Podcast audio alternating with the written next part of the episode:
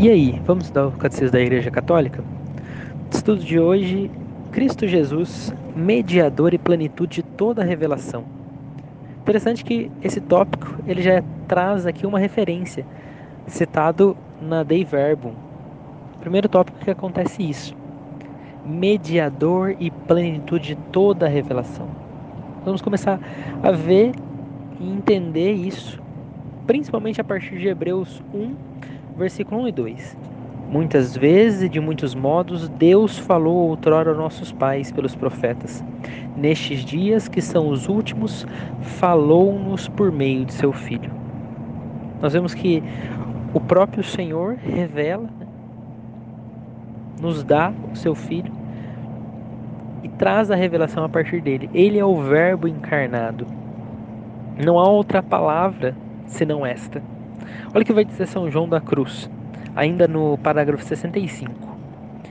Porque em dar-nos como nos deu o seu filho, que é sua palavra única e não e não a outra, tudo nos falou de uma só vez nesta única palavra, e nada mais tem a falar de fato, aquilo que outrora falou parcialmente aos profetas, agora nos disse inteiramente em seu Filho, nos dando o todo que é o seu próprio Filho.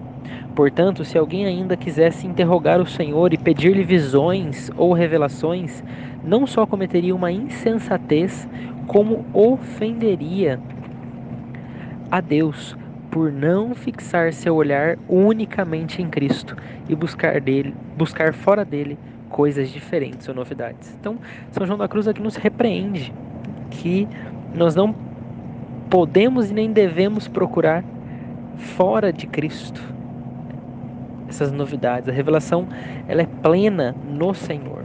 E é interessante que aqui também agora no parágrafo 66 vai dizer assim que não haverá outra revelação.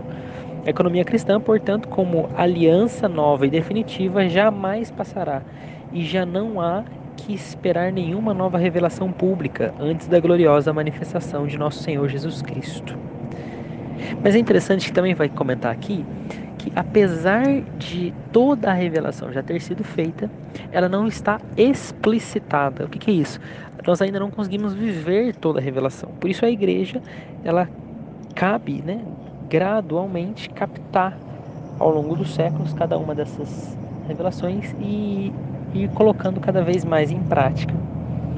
Claro também, né, vai dizer aqui no, no parágrafo 67, que houveram algumas revelações privadas, até algumas também confirmadas pela, pela igreja, mas elas não vêm melhorar ou completar a revelação definitiva de Cristo, mas elas nos dão como que uma ajuda para viver com mais plenitude em alguma determinada época, como por exemplo as revelações a, Santa Teresa, por exemplo, são algumas revelações particulares que não desmentem em nada a revelação através do próprio Cristo encarnado.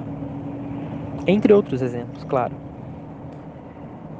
guiado pelo magistério da igreja, o senso dos fiéis sabe discernir e acolher o que nessas revelações constitui um apelo autêntico de Cristo ou de seus santos à igreja. Então, há esse discernimento, tanto da igreja quanto dos próprios fiéis.